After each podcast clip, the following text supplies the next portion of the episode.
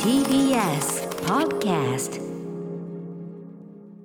さあここからアトロックフューチャーパストですこの1週間でお送りしてきた情報や聞きどころをまとめて紹介して過去の放送を聞き返せるラジコのタイムフリー機能やポッドキャストラジオクラウドなど各配信プラットフォームと組み合わせて新しいラジオの楽しみ方を提唱しています、はいさらに Spotify では番組のアーカイブだけではなくオンエアした曲のリンクやここでしか聞けないオリジナルコンテンツ別冊アフターシックスジャンクションを配信中さあ今週は2月15日月曜日の特集二度と行けないあの店特集のポッドキャスト特別編ですリスナーの皆さんから寄せられた二度と行けないあの店歌丸さんや番組スタッフが語るあの店の話などたっぷり語りますこの後9時に更新されますすべてがまとまったプレイリストが便利でおすすめですある意ジェイ味クさっきの、あごめんなさいそのさっきの山本さんのごめんなさい失礼しましたってえあどうもでのす山本さんのあの,、オープニあのホルモンの話してたじゃないですか、はあれに近いその自分にとってのうまさの開花の瞬間みたいな話もしてるんでぜひちょっとこちらもの気づきというか、はそういうのもある聞とてただいいうてことでね、はいはい皆さんぜひチェックしてみてくださいさあレックさんフィーチャーパスト入る前に、今日歌丸さんスタジオにいらっしゃいますがええいや、まずびっくりしたのが、僕もね、今日、あのー、5時半ぐらいに聞いてびっくりしたのが、ええやっぱゾエが廃業するっていうのが、廃業って廃業っていうのよ別にあのいや相廃業撲じゃ取ないりし相撲取りじゃねえんだか らさ あのびっくりしちゃってさ。なんだようん いや、だってコロナに入る前は毎週飲みに行ってたんだもんだって。あそれさ、エディエディ山あの添君さね、あのさ、はいそうだ、俺よりずっと最近のゾエと会ってんのはレックさんだ、そういう意味でそうは。そう、毎週飲みに行ってるから、2年で100回は飲みに行ってるよ。あのさ、それはちょっと皆さんに説明しておくと、その番組終わった後、みんなね、まだ会ってる時に飲みに行ける時に、レックさんがコロナね禍前飲みに行きたがると、で、みんなとっとと帰っちゃうから、あの付き合ってくれるのがゾエぐらいだったんですよね。 そう、いや、ゾエはどっちかというと行きたがるタイプだそうあ、ゾエが来てんだ本当に人懐っあこいいいやんですよいいやつだな、ゾエ、そっかそっか、うん。必ず来てくれて。ねえ、えどそうそうどんな話すんの、二人でゾエと。いや、あと森保君もいるんあ、だよ。大体3人で。森保君は完全に嫌がってるでしょ。森保君は嫌がってる。そんなの優しいと思いますああディレクターもと、あとね、あとね、準レギュラーで角くんが、あそのディあレークターえなんかええ、ま2週に1回ぐらい来てキくャれるラクターとしてはあんまりレックさんとさ絡みがないタイプだよねみんいなやいや、角くんめちゃめちゃ飲みながら喋るの好きなんですおよ、ーまあね角君は熱い男だからねそれはねそうそうそうあ、実はね、熱いんだよね。じゃあああ見え3てね人の中では森保君ははっきり嫌がって る、嫌がっ てる、嫌がってる。それはディレクターのこと好きですよみんなでえゾエとは何話すのゾエは大体飲むと、だんだん凶暴になってくるっていう、普段あんな朗らかあなあのわに。かるでもああいうタイプってそうかもねそうなんですうよん。うん飲むとね、割と凶暴になってく凶暴るってなんですかレックね。さんどういういや、もう、あの根本には世自由の中全部、世の中全部敵みたいな感じになってくるみたいゾエがな。うん。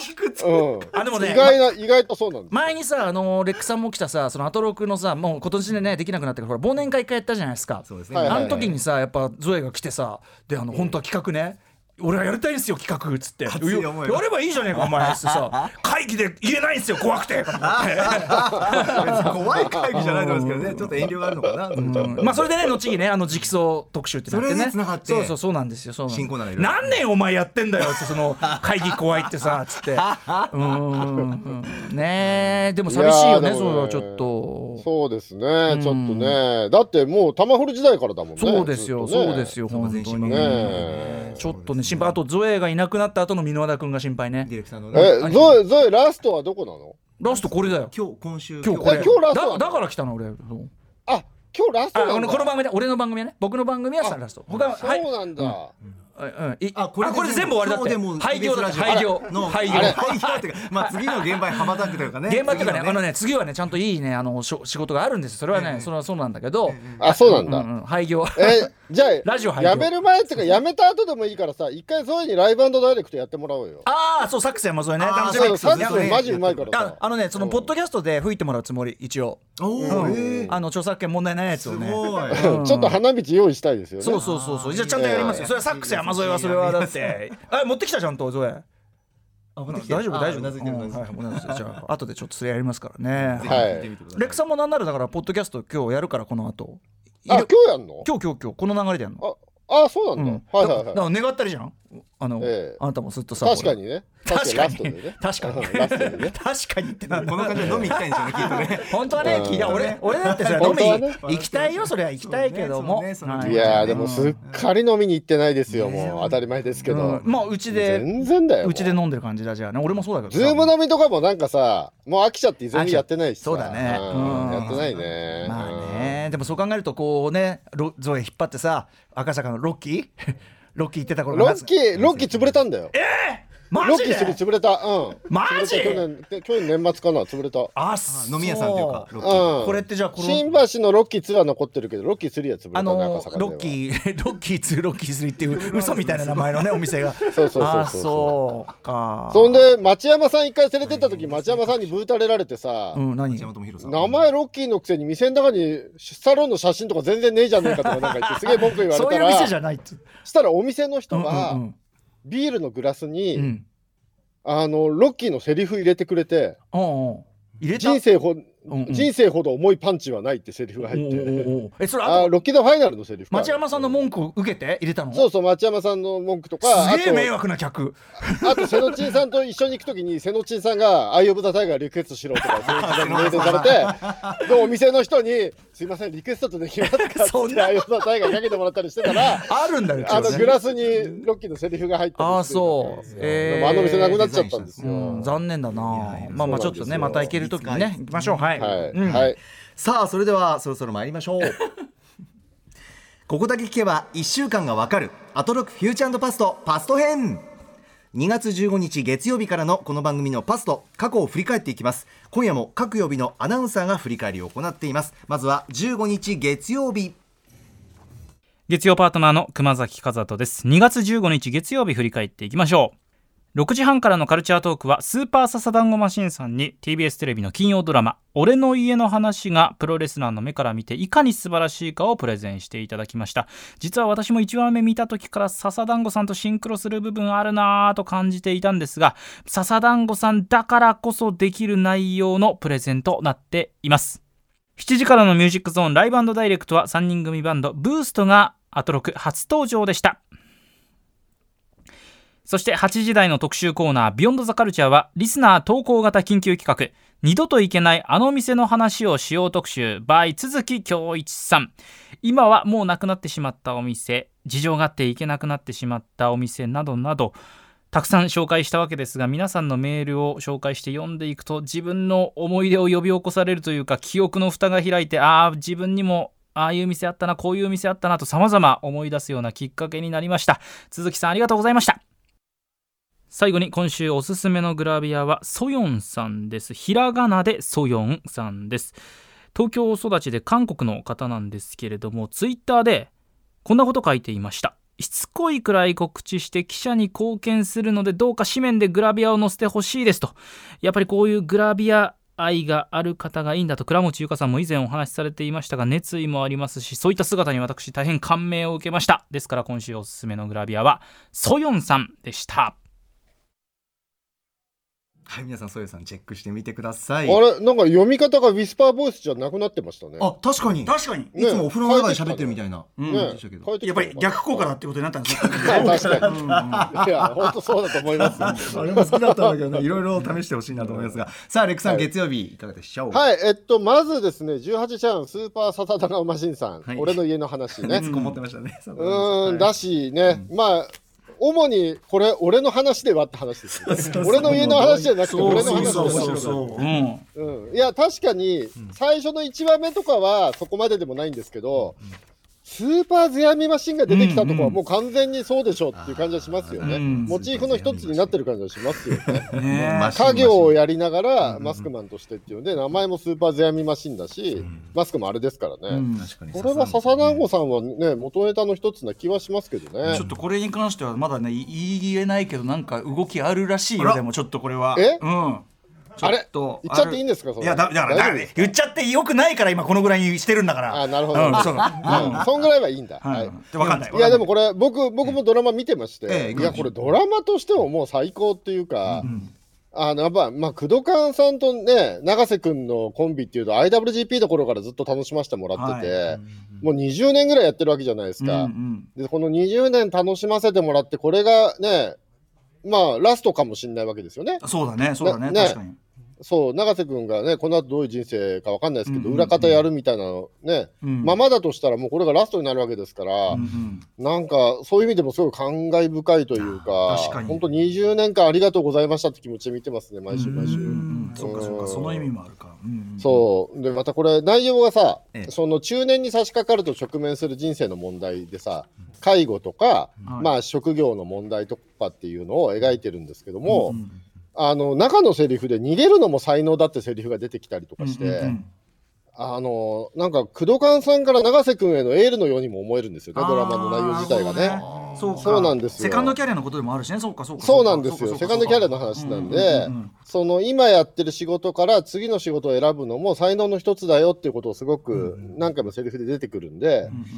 工藤勘さんから永瀬君にだからそういうメッセージ送ってんのかなって感じもしてね、なんかいろいろ本当グッときてきながら見てますねそれ。もまた好き素敵ですね、目線として。うん、いや、僕、永瀬君大好きなんでね、なんかも私うも大本好き当に、うん、寂しいなっていう感じもしますけどうんうんうねん、本当でも、本当ありがとうございましたってうん、感謝の気持ちで毎週見ております。うんあーはいさあはそい、そししててに20時代、はい、鈴木恭一さん、初登場なんです、意外なそこうなとのによね。うんね初登場だし、はいこれメール俺来、てお話ますしするのも初めてだ。ううんん、そうそう。え、ねえ、びっくりだね、うんアーバンとかで会ったことないんだ。そうそうそうそうそう。はい。じゃあメール行きましょう、メール。はい、メールいただきました、ラジオネーム、えー、小葉町さん、えー月曜日の二度と行けないあの店は感動でしたさまざまな皆さんの思い出を聞くうち僕も今はなき大阪のバーを思い出しました特に印象に残ったのは笹焼史郎さんが紹介されていた夜中にしか営業していない変なパン屋さん埼玉県川越市の岩田屋です岩田屋名物の手作りのコッペパンにマーガリンとあんこを挟んだ飴バターパンは最高でしたもういけないということですがなんとか自分でも似たものが作れそうかな試してみたいと思いますというメールいただきましたはい。ねえ、あの、今、ちょっとすいませんね。あの、説明しますと、私がズーム画面見ているのが、割と俯瞰目から今日ね、カメラが設置してあって、遠くからえ見ーてっと、左に高木、右に歌丸さんっていうのがええ俯瞰から映ってるんですけど、え歌丸がずっとなんか書いてるんですよ ね。あのー、俯瞰から引き絵だからなんかもえうえはっきり見えるんですけど、ええなんか書いてるんですよ、ここれの人ずっとさっきから。うんええこれね返事も気もそぞろだなと思ったら、なんかね、書きながら喋ってるんですよ。これはね生放送中だよ、お前。あのちょっと他の絵を描く仕事がまたそれ、なんか毎週絵描いてない、これ出る時。絵を描くのがね友達とうんいやいやほらでもあいやいやいのあのほらあのみんなの振り返りのところはさ基本的には音源聞くやつだから本当にラジオ聞きながら作業してる気分ですよねはかどるななんつってうんえではいこれこれこれ置いこくとれ一応置いとく確認ですけど、確認ですけど、まあ、各週で金曜日出てるじゃないですか。あの、僕じゃない人の時もそうやって書いてるんですかあのー例えばライブダイレクトで聞きながら全部書き終わっちゃう時とかもあるんでその場合ですねやっぱリモその間に書いリたりしてるんだモートだとねバレないんですねこういう内職してもね なるほどね。いええや、今日はちょっと俯瞰目だからこれ割れてますよ、今日バは。レてるぞあーさあそんな中はいはいはい、いや、でも、都木さんがね、まだ初めてだっていうのがね、びっくりなんですけども、で都木さんね、あの、基本的には割と寡黙な方なんでね、そんなにめちゃめちゃ喋る方ではないんですけども、あの、リスナーのメールをね、あの、は主軸にしながらも、間間に入るコメントがもうね、キレキレで素晴らしいんですよ、もう、ちょっと、ちょっとそのコメントを一部ね、聞いていただきましょうかね。はいプレイバック最高ですね。高でしたねここは捨てられないものがない人生は本当にくだらないって いう、最高ですね。ねえ断捨離否定、断捨離否定の角度としてね、うんこれ素晴らしいですね。ね、まあ、でもこれ木曜のね、あのうないさんのさ、比較ええ的ね断そうなんです捨よ離的な方向との対、つた、あの、対になってて。でうですねも、それにも理由があったっていうかね、うないさん側のね、あれにもね、それ面白かった。だから、そう、これがあるから、あれが出たでかもら。ね、でもうないさんにこれ伝えたら一瞬絶句してましたよ ね。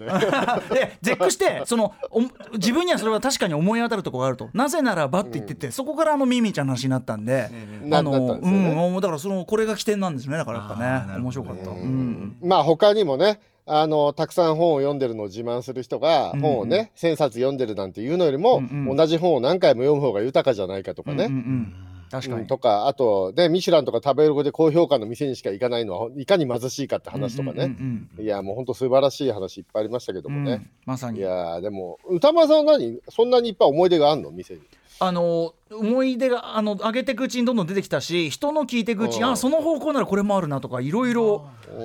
思い出してきて結構そういうこう蓋が人の話聞いてるうちに開いちゃった人も結構リスナーいらっしゃるようでみたいななるほどねうん、そんな感じえですそかうなねに。ポッドキャストでなんか撮ったのポッドキャスト、まあ、2つ3つぐらいは話してるのかな今まで他で話したことないようなあれも話してるんでぜひねちょちょっとねちょっとしんみりする話もありますよ。うん、へそうーそうそうそう。俺割とでもねなんか誤解されがちなんですけど古いビデオとか好きだから、ええ割とね僕多分人並み以下なんですよねそういうなんか店への思い入レれとか多ッ分クあんまりさしまず食そんなにあれだよねなんかそんなそうねあの人と美味しいご飯食べるの好きだけどうん一、人の時は宇宙食の方がいいぐらいのタイプえ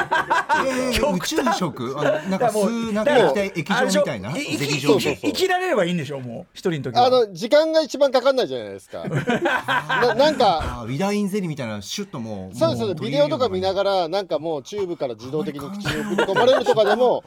平気といえば平気なまタイあプ分でかはあるる分かる気もするだからその誰かといえるえ空間時間がもったいないみたいなうんまあそうねそうそうまあねそれも気持ちまあは分か人ると食べる時は美味しい方がいいですけどねうんでもなんかあんまりそこのこだわり食そのもののこだわりってあんまり話しててもね聞いたことないかもそうですねそんなにないですね、僕はまあ食もそうだしあんまりね思い出にしんみりすることがないっていうか本当ですかでもあ俺たちのあの頃はどうなのあのモータ時代のあの頃に関してはどうなのしんみりしてるじゃん前さ前おなんかさイベントでさ DJ してかけたらすぐうんうん気に入った曲来たらさなんか泣いてて さあの頃は良かったとか言って音楽はね音楽は割と蓋が開くんあであそうなすんけだど、うんうんうんうん、音楽はなんかを刺激さポれるんップですけどね、コーンラブ聞いて泣いてたじゃんえそうだっけ、うん違うよそれ沖手さんがさ沖手さんが恋をしちゃいましたって泣いたのと混ざってないえ違うよポポップコーンラブですよップポップコーンラブ聞いてでいいあの頃は良かったとか言ってなんて後ろ向きなんだこいつはと思って そうだっけそういうことありましたっけいやその時はすごい辛かったんじゃないですかね現実がなんか辛かったんじゃそないうかですレアさん曲だとまた刺さるしという音楽は割まあ音と、あのありますけどそういうこうツボがあるんだねやっぱねそうなんですよ僕懐かしいっていう感情が芽生えこう来た時って、うんこの特集で使ってたみたいなああいうしんみり系の音楽ならないんですよ頭のお中で、おお懐かしいって感情が来るとどっちかというとねハードコアテクノとかああそういうなんかねあのブリブリの EDM みたいな音楽が頭になる感じでもそそれが実際そのレックさんの青春時代はそうだったとかそういうことじゃないのそういうの聞いいてたやじゃなくてじゃなくてあの小学校時代の記憶とかでもなんかそ これでうそれでブビビビって懐かしいものを見た時はねものすごいねアゲアゲな音楽がかかるっていうか その未体験いや懐かしいって感情が未体験だからまず未体験ああそう新しいものああスリリングなものとしてほうこれが新しいと思える時代来たかうわーみたいな感じでガーンと上がるみたいな感じでなんか面白いわ独特わあかる違よ ううなないわかるえよわうかなんないですかわかるようななんかつかめるようなすつごいかめないようなうーんあ本当にそうですか面白いなあそうもうだから最初にさ最初にガンダム懐かしくなったのがさ多分90年代だったと思うんですけど、ええファーストとかが、うわ来たよついにガンダム懐かしくなったみたいなもうガあンーガン上がりですねまあ時そのガンダムとかはリアルまだ見続けすぎているからでしょその現状いやでも当時は当時は結構空いてたからあーさそ一う回逆車で終わってたしでそうやってあでどんどんどんどんさ常に新しく懐かしくなるもんが出てくるわけじゃうなんいうでんそすか、れはそうだよそれはそ年う齢だよを重ねてそうだからそれが懐かしくなった瞬間はもう毎回上がってます ねまあよく考えてみると普通のこと言ってんだけど今レック ね、あ本当ですか、うん、割と普通のこと言ってんだけどまあそうかそれそれを新鮮に感じる感覚ってのは面白いね懐かしいものが増えていくそうなんですよあーまあうん懐かしい、うん懐かしいと思う時って当時と違う味なんですよだから、それはすうんまあだそかうらそうそいちご味だと思ってたもんがメロン味として味わえるわけだから、いやいやいやそれがめちゃめちゃそう楽しいんですよ、うんだからそ懐かしういみんなそうなんだだけどそれを新鮮に感じてるあなたの感じが新鮮だわそして脳内で流れる音楽のジャンルうんみんなみんなそこでなんでしんみりするんだろうっていうか興奮しないのかなっていうまあ多分そのしんみりするっていうのはちょっとした刷り込みもあるかもねしんみりしなきするもんだみたいなのもあるかもしれないねうんひょっとしたらねそうなんですよ、うんその時って必ずしんみりした音楽流すじゃないですか世うんうんの中的うんに、うんうんそっかいやそこテーマソングっていうのはちょっと違うんだ角ろうな度としてなかったですねみたちょっいなと流してみようかななるほ今どね度うんそうそう割とアゲアゲの音楽がかかるタイプですねじゃあ何その鈴宮春日のことを思い出すともうアゲアゲの感じまだ、まだだね。まだ懐かしいじゃないね。スパンが長いんだよスパンがさまだ14年でしょ ほらまだもう数年ほらもう 数年まだ14年でもう数年寝かせたい。あれあのミミミクシー時代俺たちのミクシー時代とかどうよあれ懐かしくなあー、まだかな。まだいあれ、まだじゃねえかな。長えよスパンが熟成の時間がすごい十 分昔 だよこれある程度やっぱ時間がね。うんえーさあ皆さんいかがでしょうかということでこちらの特集もぜひ聞いてもらいたいんですが。さらには、えー今週 Spotify、えーオリジナルコンテンツ「別冊アフターシックスジャンクション」で配信もあります、えー今週は2月15日、えーこちらの特集のお歌丸さんや番組スタッフが語るあの店の話などたっぷりと語りますポッドキャスト特別編で配信中と、私がある味そしてある食物これに目覚めその世界を肯定するに至る本当人生全体を肯定する瞬間こっから先えこれが一生食えんのみたいなへえ面白そ人生最高じゃねみたいな神様ありがとうみたいなそれもあーそううです世か界そのものを肯定する瞬間の話とええちょっと物悲しいあの下町の餃子のお兄さんの話です。振り幅がいいですね、はいありがとうございますこれぜひ、えーこの後9時に更新されますぜひチェックしてみてください、でも今回こういう形でしたけど、都築さんね、定期的に来ていただいて、いろんな本の話あ本当に聞きたいですよね。もちろんですいろんな角度で、はいねえ面白い本いっぱい出てますもんうん、ね。本当に本当にしかもその全てがもう、あのまんま企画になるやつそうなんですよ。まあでもそもそも東京スタイルの頃からさ、んずっとさ、その都築さんが、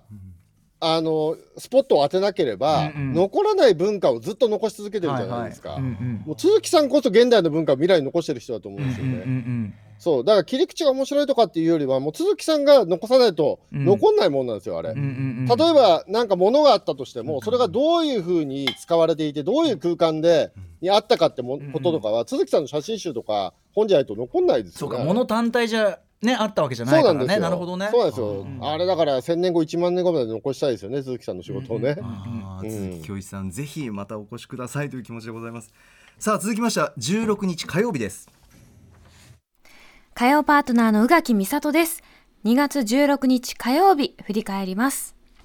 6時半からのカルチャートークは、コミックエッセイ、道草日記と寄り道日記が話題の道草春子さんが番組初登場でした。7時からのミュージックゾーンライブダイレクトは、秋葉原もぐらとの月一コラボレーション企画。トップバッターは DJ ワイルドパーティーさんでした。そして8時台の特集コーナービヨンドザカルチャーは高橋義明さんによる今の洋楽シーンがすぐわかる月刊ミュージックコメンタリー2月号でした。テーマは欧米ポップスと K-POP のフェミニズム。全曲ダウンロードしました。鼓舞されすぎ、手を引っ張ってくれすぎ、支えてくれすぎ。彼女たちの強さと軽やかさと、だからこその美しさで、どんどん世界がアップデートされていくんだなって思います。その一助でありたいものだよ、ほんと。はいということで火曜日でございます。レックさんいかがでしょはい、えっと、まずはオープニングトークでですね、えーこの日、えーね、この界隈を揺るがした話題ですね、ジェンスーの、はい、あジェンスーさんのドラマ化の話題というのがオはいはいはいープニングでありましてね。うんうんうんはいはい。いやーもうびっくりしましたね。生きるともうか僕最初だ知るとかっ知て、るとかはいはい、僕最初吉田ひろさんの写真見て、スーさんだと思いましたもん。似てるよねやっぱねう。吉田洋さん。いや、もうびっくりですよ。本当だよねあれうん、あ、スーさんちょっと印象変わったとか思って、よく見たら、あれ違うみたいになって、うんうんそう。やっぱ役者さんってすあの写真まごいずねびっくりしましたね俳優さんすごいそよううんはいねはえ、歌間さんも言ってましたけどね、あの首の角度いとそうかね、そうそう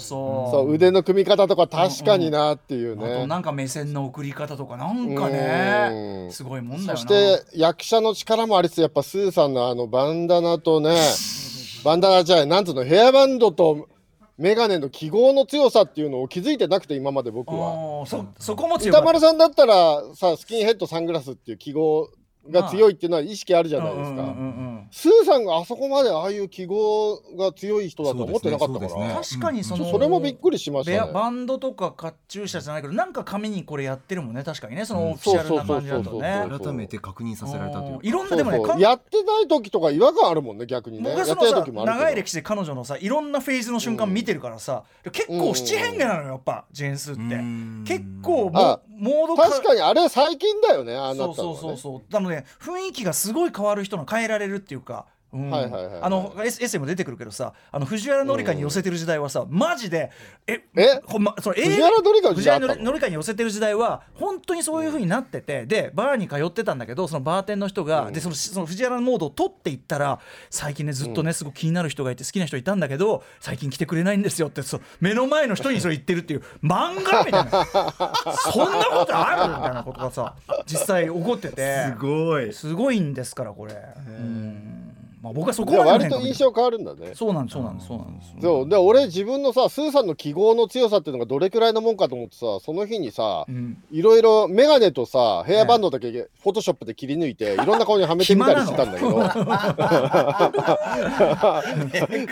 最高いやいや 何してるんでしすたからねあのね意外とあれ極妻のね、うん岩下志麻とかはね完全ジェーンスーになるね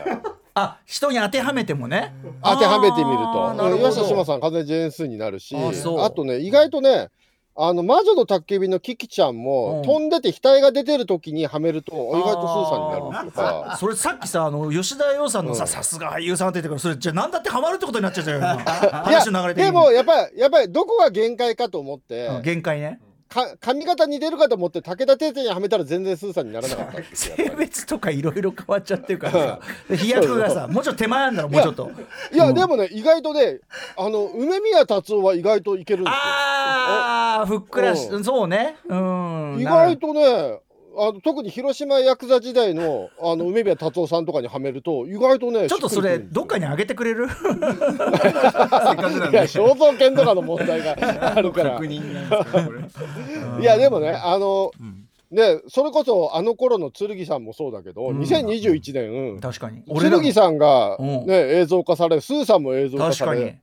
俺らの周り。 2021年やべえぞっていう感じです確よかに続々となんだこの世界、々そうなんですよでもこれちょっとなんでかなと思ったら、ええ15年ぐらい前から、うん漫画家漫画って流行ったじゃないですか、ええええ10年15年前に漫画家漫画漫画で、うんその後今度ツイッターとかで漫画家が自分の人自生分のをこ漫と画にするっていうのが、んうんはい15年ぐらい前から流行ってでその後ツイッター漫画とかエッセイ漫画がすごい流行ったうんうんりとか、うんうんこう身近なことをネタにしたもの確かがにコンテンツとしてすごく定着してて、うんうんうんそれの映像化が今来てるからこうやって身近な人が映像化されるようになってるのかななるるほほどどねねっていうかなるほどねへーいやだからさなってるのかなおなんて気がお奥手さんのさバイト列でにはいいつでドラマ化するんだろうと思ってあれね最高じゃんあれあれまあでも面白いへーあれ最高なんだけど映像化するとすごい金かかるって映像業界の人に聞いたら言ってまあしたそうなんだやっぱ金過去でそんな事情あれで90年代の街並みの再現の CG は結構金がかかるって言ってましたねやっぱりへえそういう事うん情意がある外んだと渋谷の駅前とかも全然違うからそうだよねそうなんですうねん、あれね本気でやると結構金かかるっていうあ話はしそてうまなしたんねだえー、誰かやってくんないかな、うんあれ見たいですけどねねえしかもオチちょっとしんみりするしね、最高よ俺あれこそ普通にストレートに感動できる、本当に、ね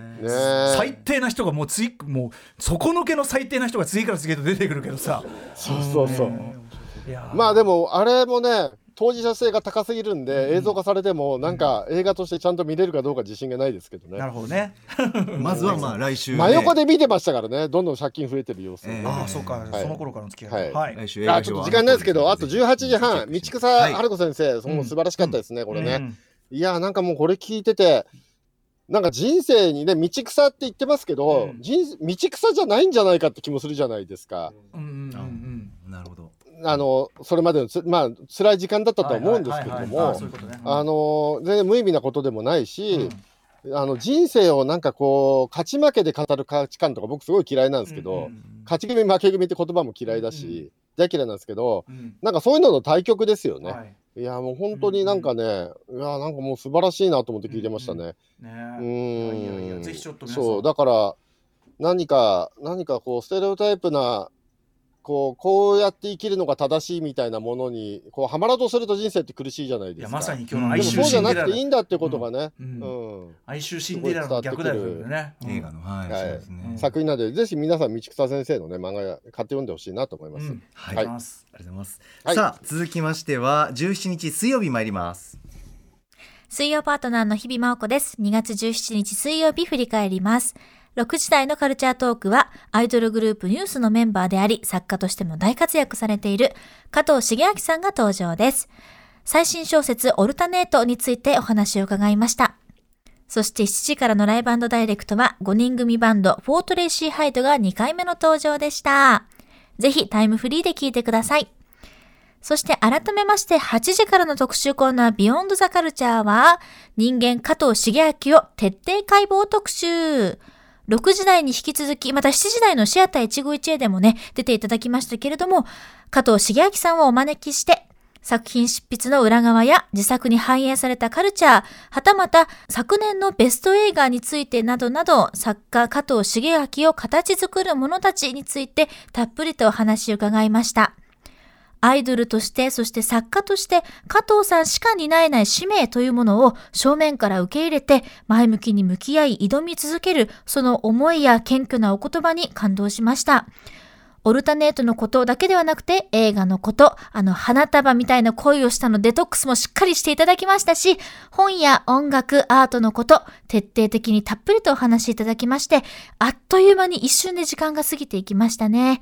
ぜひ、加藤さんまた、アトロク来てください。以上、水曜日でした。はい。なんといっても加藤さんが来てくださったといううん重松水曜日ですが、でございますはいまずはレクさんどどこらから振り返りますか。はい、えっと、まあ、加藤さんずっと出てらっしゃるんですけど、先にライバンドダイレクトははいオートレシーハイドね。ありがとうございますええあのーね、この手の音が来ると毎回言ってますけど、レクさん好きだもんね30年から、うん30年から35年くらい前のグラスゴーの音だなっていう感じで、あの、それこそ、なんか30年くらい前のこといろいろ思い出しますね、なるほどなるほこどれをこれはこれは懐はい懐かしさのツボはちょっと疲れるんですか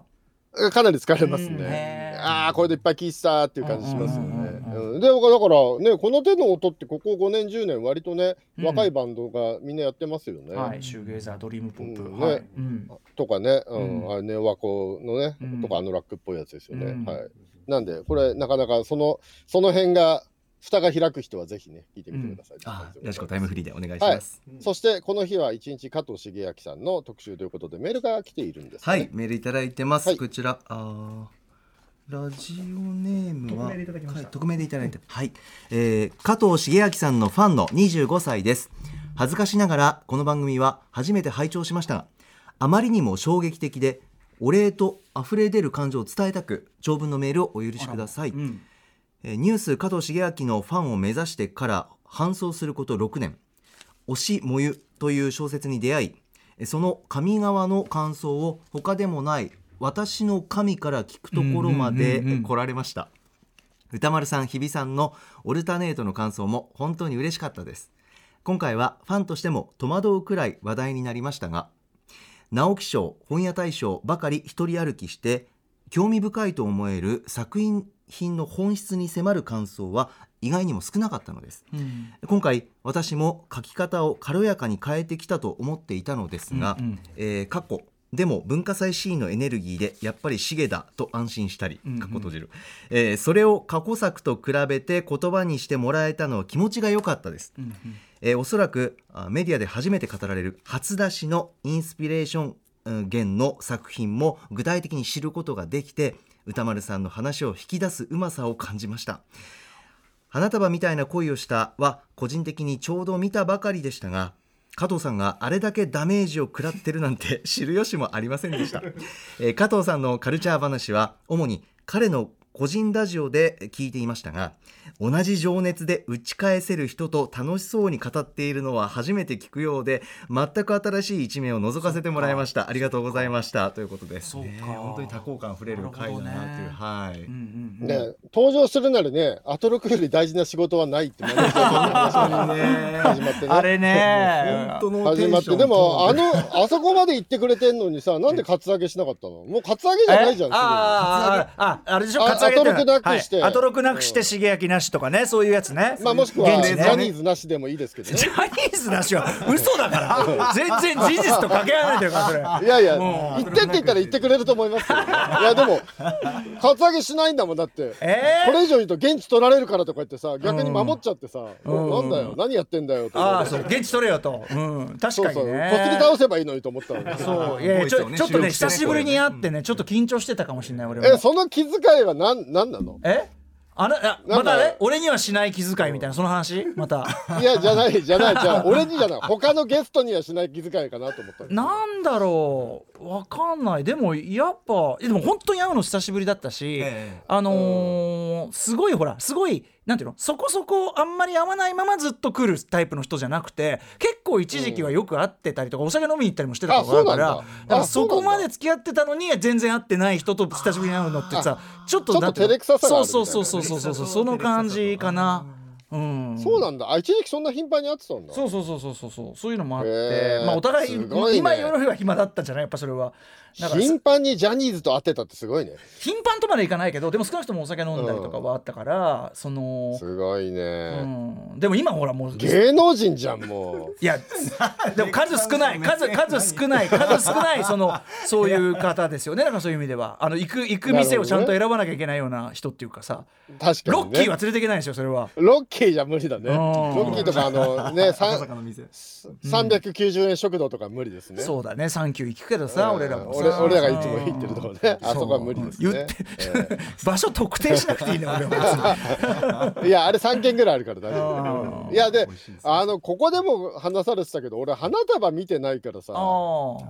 花束みたいな恋をしたを見てないんで、ええここ2週間ぐらいのアトロク聞いてるとすごい疎外感を感じするいませんねま本あ当見にに行けよってそう話、ね見に行けよって話なんだけどうすいませんすいません見てないんだよねいやいやまあまあでもこればっかり何そんなにそんなにやばいの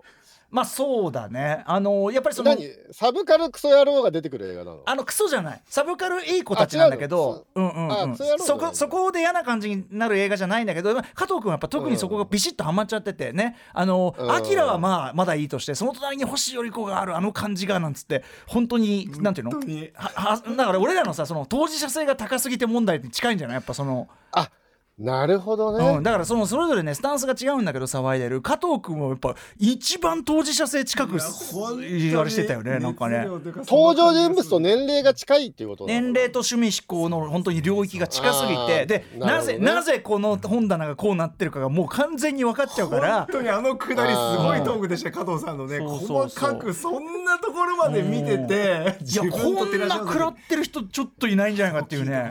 ああ面白かったなうんだからそ俺のらは辺の加藤さんの悶絶具合は8時台の頭のそ方うですかそねうそう、まあ、俺俺らはまた違うこう投影の仕方違うこの受け取り方をするからそういうそういうなんか人それぞれのあれがすごく豊かに出てくるタイプの映画ではあるんですよだからなるほどあの霧島でさほら霧島の後でみんなわーって語ってる、あれにも近いものがあると思うあーあれも悶絶しましたね、そうそうそうそうあーなるほどね、んはいもういろんなはい面翌日へとえーが完璧加出藤てますんで茂樹さんもあの聞けますので皆さんぜひあの聞いてくださいまたはいはいまたあ1週間一週間だけこれはね加藤さん聞き直せそまうですすねえっ、と18時20時の加藤茂明さんとのトークは Spotify などのポッドキャストでも1週間聞き直せますので、あ、えー Spotify でも1週間だったそらうこれ聞きたい人はね、そあのいつでも聞けるやと思ってない方がそいいってうこと聞けるうちにぜひ聞いてください、ぜひぜひお聞きくださいさあ続きましては18日木曜日です木曜パートナーのうなえりさです2月18日木曜日振り返ってまいります6時30分からのカルチャートークゲームジャーナリストのジニさんに今話題のパソコン用ゲームエスケープフロムタルコフをご紹介していただきましたジニさんがロシア製の木製のそのスナイパーライフルの話をしてる時の表情がいつもの解説の時の表情と全然違くてなんかなんだろうジニさんの素顔がやっと見えた感じがしましたガンマニアの顔してたもっともっとね私ジニさんの生態について今後ね根掘り葉掘りしていきたいなと思ってるのでなんだろうオープンハートしてほしいななんて思っております7時からの「ミュージックゾーンライブダイレクトは日本屈指の盛り上げ番長 TRF のリーダー d j k o さんが登場ですぜひこれは映像も一緒に見ていただきたいぐらいその光の演出もめちゃくちゃかっこよかったんですよライブマインで見逃し配信もできるということなのでぜひアトロクのツイッターなどから飛んでみてみてください続きまして8時台の特集コーナー「ビヨンドザカルチャーは勝手に受験生応援企画「問題の癖は学校の癖面白入試問題特集」ということで塾講師で超難関中学の面白すぎる入試問題の著者松本博正さんをゲストにお迎えしました。まあ、とにかく受験を迎える皆様何よりも頑張ってくださいエールを送りますということで高木さんレックさん歌丸さんに問題です江戸の町では武家屋敷や寺院以外にも次第に瓦屋根の建築物が増えていきましたなぜ江戸の町で瓦屋根が必要とされたのでしょうか答えなさい答えなさいってこれちゃんと答え後で教えてくれるのかなおそらく麻布麻布だってまたあ麻布中学校のえ西ー、村レックさんわかる、えー、もともと河原の家が少なかったことすら今初耳なんだけど。ねねそうだよね、え江戸で特にその要するに武家屋敷とかだったらともかく町民の間にも広がでっもたり火事火事は火関事係あんのかな火事だろ江戸っつったら火事だよね火事だろう江戸って江ね戸っつったら火事な江気がしますよね戸っつったら火事と喧嘩が江戸だなうん ってやんでっつってね海軍はやっぱり西日本だからやっぱり火事なのかな、火事のい延焼をで火事になっても河原やは火事になった時にだから北島三郎が屋根の上であの目ってやつ触れるじゃん北島三郎が河原だとさあのそれ 河原だと、うん乗れあるの暴れん坊将軍暴れん坊将軍うんめぐみのあの火消しがさええ火消しがあれ振る時もさやっぱり河原じゃないと上乗れないよ、ね、火消しの乗り場乗りやすいってことあーなるほどそうかなどうかあなででもも排水的な問題とかあるんじゃないですかなんか流れやす排水なんかわかんないですけどあー水がね水系のあーでもそれ他の地方と さ他の地方と比べてて江戸の話してるからやっぱり江戸ならでは江戸の特有って考えるとやっぱ火事火事北島三郎北島三うん郎北島三郎のためじゃないだから回答回答はれ北島三郎のためえー、答えははい、えー番組構成作家ですけどあも、えー歌丸さんがいいとこまで言ってました、えおー屋根を瓦にすれば延焼しにくくなるためです 広がらにくいんだよって回答はだからあ合ってんじゃん火事火事は合ってちまあだから火がさ起こった時違うのよに燃え広がりにくくするためが正演解習あじゃあ俺ほとんどなってんじゃん、はいでもそこで北島三郎要素を入れてきたことで、はい乗りやすいためちょちょっと脱線したんだね 北島三郎のためっていうのはまあ完全に間違ってるので調子に乗ると事件が発想が合ってるのにあの出口が間違ってる面白いなやはり面白いえー、レクさんそんな特集でこござんいまなしたのよで入試ってさ人生の大事なことを決められたくないよあね例えばのいやこれ誤解をまね言っとくとあのこれこんなんばっかじゃないから、ね一、部抜粋でございまあすの普通の普通のちゃんとしたあの算数だのなんだのの問題もあった上での沈問がちょっと入ってるっていねうね学校によっていろんなカラーがあるということです麻布はに特に癖もんだからやっあぱとねね中学校のさすがですねレクさん、はいどのあたりから振り返りますかいやでもこれええあじゃあもうこれいっちゃいますか、ええ時間もない特し集からはいええメール来てますかねメールいただいてはいいますラジオネーム働く方のももさん今週印象に残ったのは木曜日の入試問題特集です雑学やクイズ孫うことなき謎々までこれは学力じゃないだろうという問題ばかりでしたがこういう問題がわかる感じの学生を推したいという学校側の秘めた趣味思考も垣間見える特集だった気がします、なるほどうそこうなるとラジオリスナー有利というかアトロクリスナー有利の問題を作っている学校があってもおかしくないかも確かにということでございます。はい。先生がリスいナやーでだも俺、ね今今メールいい話しかしてないけど俺一番最初のさ、その関西人を落とすためにさ とかひどいなと思ったよ。それ本当かわかんないけそのどなねんか地域差別ででとと東京のやつしかとも受からないようにとも言われているってことであの別にその意図っていうのが発表されてるわけじゃないんだけど、でもさ、関西人どころかさお僕千葉県民なんですけど、千葉の人だってどのデパートがライオンかなんて知らないですあよそうなのだって千葉そごうしかないもん知らないよそんなあなたはさあの千葉に あ対れす三る越あったっけ千葉に対する肯定が強すぎるんだよ昔か あらったっけな何が、うんいやいやいや逆に千葉にでもこそだわんなりの知らないですよ、うんいやでもさ千そ葉のの郊外なんてさデパートないんだからスーパーマーケットしかないんだからさいやだからあの松本さんにも僕お聞きしましたけどつまりその私立校のテストっていうのはそもそもフェアネスをあの担保しなくていいんですよ、そのうちが好きな生徒入れるんだから、あのまあそうだよあとさ貧乏人を選別するためにフレンチのコースをさあれ答はえいやさせいるとかけさすきませんなあれはひどい問題うんを結構あったよねでも慶応だからそれはやっぱさ、うんそうねいう意図でしかないのかしらやっぱひどいりなと思いま。しどうなんいやだそろうういじやゃないですかいやフレンチチ食ったことがない子供なんかうちにはふさわしくないみたいなことなんですかねあれねいやそれがまあ幅広い知識というか。あとやっぱその類似そう幅広い知識とそそ,、うですねの例えばそのうんいろんなものを見聞きしてればそういうところにもちゃんと注意が向くはずだ的なねあと類推も可能だあだしってあれえうん中学受験でしょ小6っすよまあまあこんなそうだよ知らなくないただねただあの中でも言ったけど選択肢が親切で、あの間違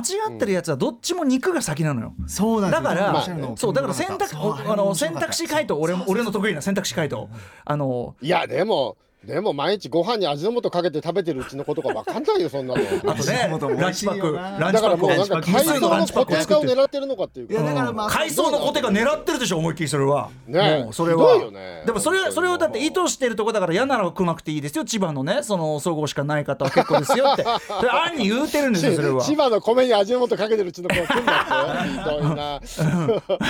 いやでもそういう権利が、まあ、私立校側にはあるって言われればそれはそうだよね、まあねだからオーディションなんだよ要はさ半分は。あーまあねそうそうそうそうまあね確かにね私立はそういうねことはまあしてもいいんでしょうけどねね、でもまあそなのななんか、なんだかなと思い思いながら前半は特に聞いてましたでねもすごく歌丸さんがおっしゃってるのは通ずる部分でなんか説問に何かし問題の中にヒント、文章の中にヒントがあるとか、そこの知恵も使うわせるようにしてるんだちなゃっちゃていんうと知恵はあのまあ知識だけじゃないところというかテストでそうだから全部が全部分かってるわけじゃなくて読み方面白かったなそうそうそうまあ、確かにねそうなん貧しいうちの子は知恵があれば入れるみたいなことなんですかねいやいやあなたはそのさあのあなたが分断とかさあの階層を煽ってるようにしてるんですけど一問題の取り組み方いろいろ人によって工夫ができまはすいよはい閉めて閉めて閉めてって言われてるカンペがね挟むから、 はい、さあ皆さん本日振り返りで紹介した各コーナーラジコのタイムフリー機能スマホアプリラジオクラウド Spotify アンカーなど各配信プラットフォームのポッドキャストでもお楽しみいただけます以上ここまでパスト編でしたこの後は来週1週間のアトロクの予定まとめてお知らせします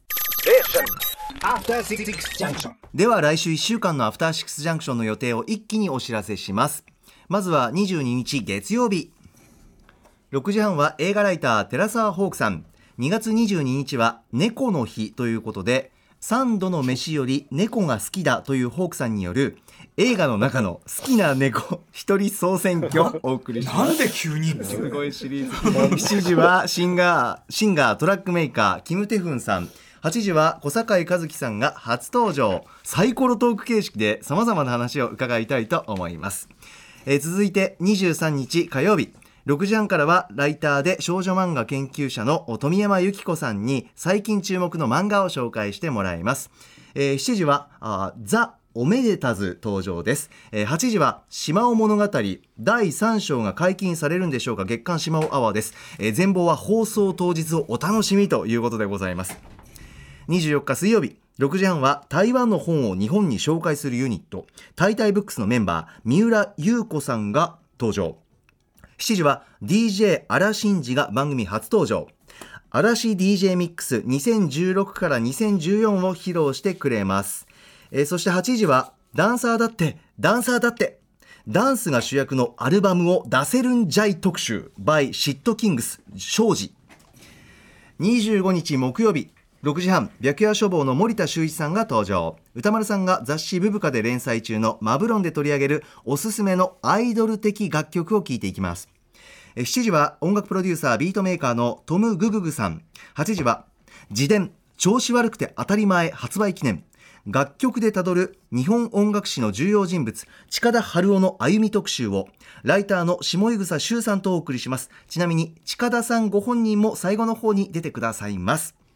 そして26日金曜日6時半からの週刊映画辞表ムービーウォッチメン来週歌丸さんは映画あの頃を評論します7時は月1レギュラー DJ プロデューサーの豆腐ビーツさん登場8時からは1週間の番組を振り返るアトロックフューチャーパスト来週もコンバットレクさん来てくださいますさあレクさんお待たせいたしました、来週いかがでしょはいまずさっきちょっと笑っちゃいましたけど、え寺澤ホークさんのね映画の中の好きな猫一人総選挙、う何でも当然全にしてく部ださい全部がおかしいだろういやもうねさ三度の飯より猫が好きって言ってるらしいんだけど、あのた食べ物みたいな食べ物などういうなどういうことなんでいすやか。もういろいろ混ざってて大